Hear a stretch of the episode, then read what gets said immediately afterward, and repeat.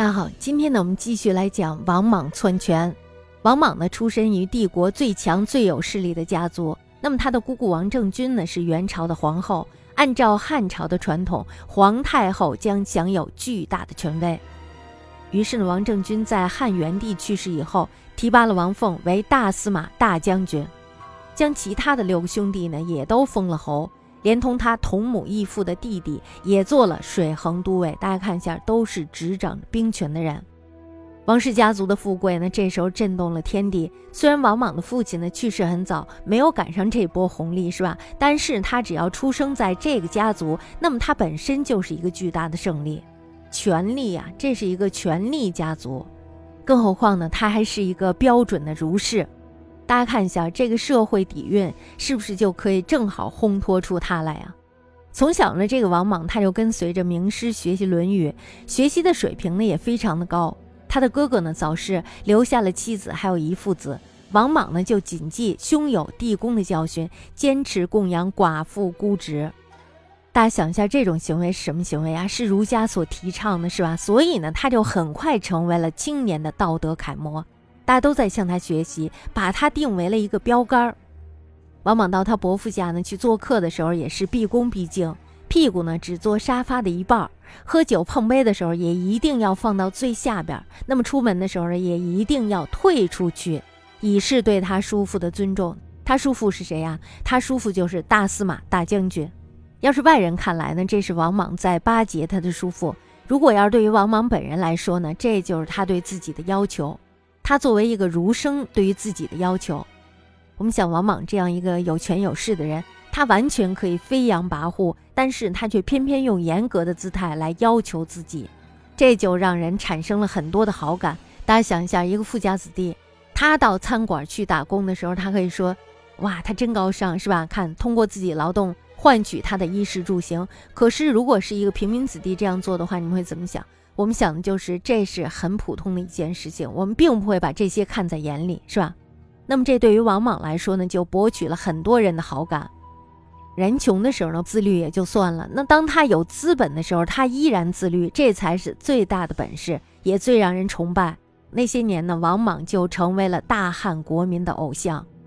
王莽在封侯以后呢，有了丰厚的收入，但是他们全家却依然过得艰苦朴素。他的妻子呢，连丝绸都不得穿。客人们见到他的妻子以后呢，都认为他是这府上的老妈子。这真的是一个儒生的道德吗？或者说，王莽他真的是一个这样的人吗？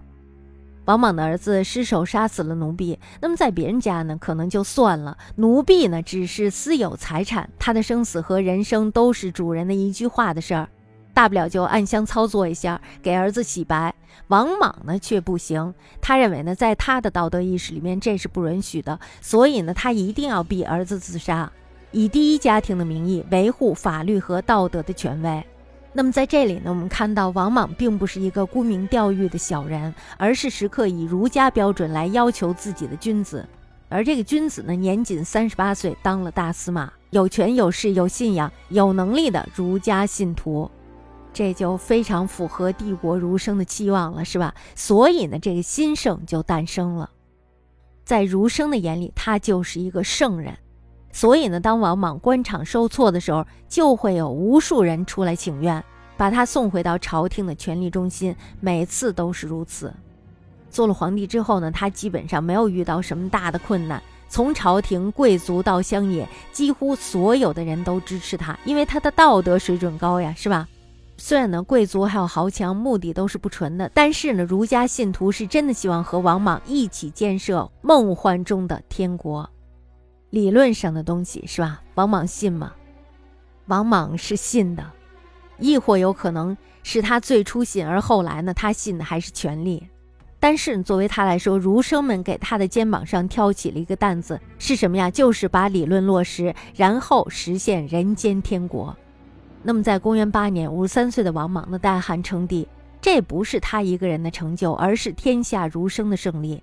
他们用改朝换代的方式，彻底打败了法家这一宿敌，成功的组建了纯儒家政府，百年恩怨到此结束。我们来看一下王莽篡汉的过程。在昭君出塞的那年，汉元帝去世了，他的儿子刘骜继位，就是汉成帝。汉成帝呢尊母亲王政君为皇太后，拜大舅王凤为大司马大将军，给其他的几个舅舅呢也封了侯，外戚王家掌握了朝政大权。这是我们上面说的是吧？王莽呢，他是成帝的二舅王曼的次子。他起初呢是默默无闻的，但是呢却心怀大志，一面努力读书，一面呢又努力的巴结他的大伯，因为他的大伯是大司马王凤呀，是吧？他的功夫肯定是不会白费的。过了几年以后呢，王莽代替了年老的王凤做了大司马，掌握了朝政大权。王莽呢是王家的第五个大司马，前四个呢都是他的伯伯还有叔叔。为了使自己的名声能够超越他们，王莽呢，于是就做出了一副谦恭勤劳的样子，不知疲倦的工作。